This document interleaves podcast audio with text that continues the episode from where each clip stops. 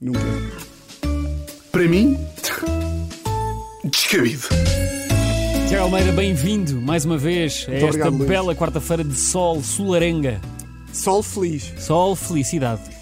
Nesta rubrica abordamos sempre o quê? Os grandes temas. Ah. Exatamente. Temas descabido, temos descabidos. Temas aliás. da humanidade. Temas descabidos enormes e esta semana não foge à Por regra. acaso o sol está muito agradável. Pois está.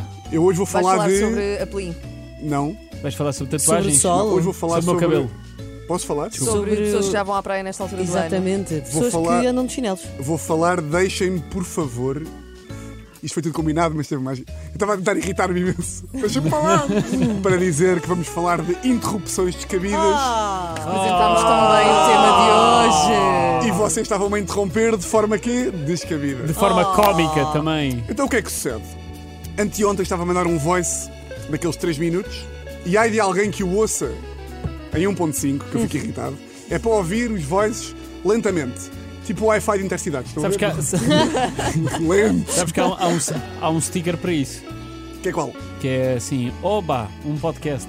Opa, que informação irrelevante, não é? Que eu não- Por acaso não achei, pá. Vai-se 3 minutos. Eh, e o que é que era o voice, Luís? Era um. pá, nem queria estar-me aqui a armar, mas pá, um amigo meu disse assim: Olha, Tiago, gostava de começar a apoiar mais causas sociais. E eu sei que tu apoias imensas mesmo eh, instituições. Eh, E eu queria saber uma lista das instituições a quem tu dás dinheiro. E eu, tipo, tens 5 minutos para a lista. Foi um voice de futebol. um voice de futebol ou uma coisa irrelevante, tipo a carreira da Susana Torres a partir de agora. Foi uma, uma coisa assim mesmo irrelevante, uma coisa que não vale nada.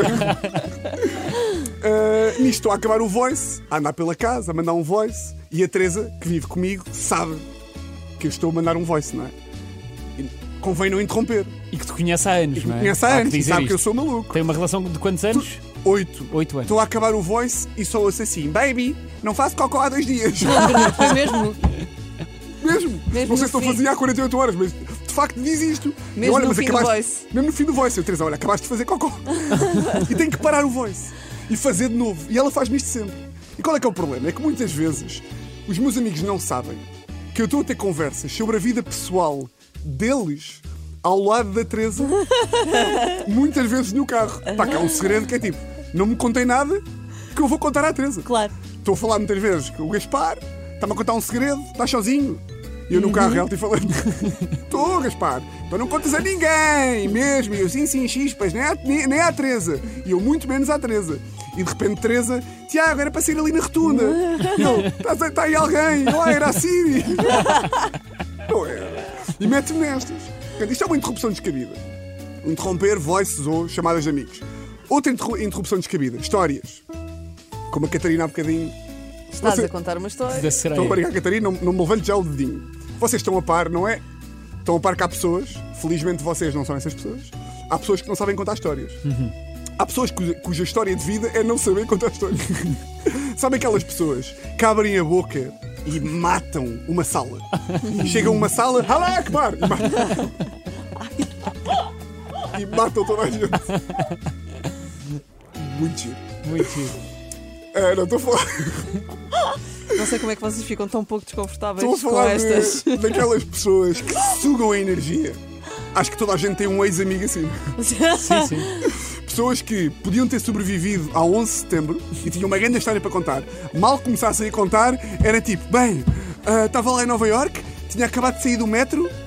Ou foi um autocarro? ah, foi do metro? Ou estava a pé? Ah, não me lembro. Pronto, ah, ah, pronto, mas co- continua, Jorge. Ah, ok. E aquilo aconteceu de manhã. Foi às 9 e. Ou foi às 8?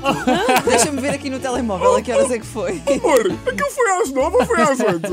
E está tudo a pensar, pá, porquê é que tu não estavas nos aviões hoje? Ai, Vocês estão, a- estás particularmente.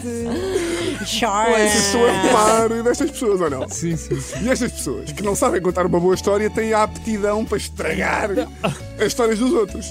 Pá, e de repente estás a contar uma história e estás a ser interrompido com detalhes irrelevantes.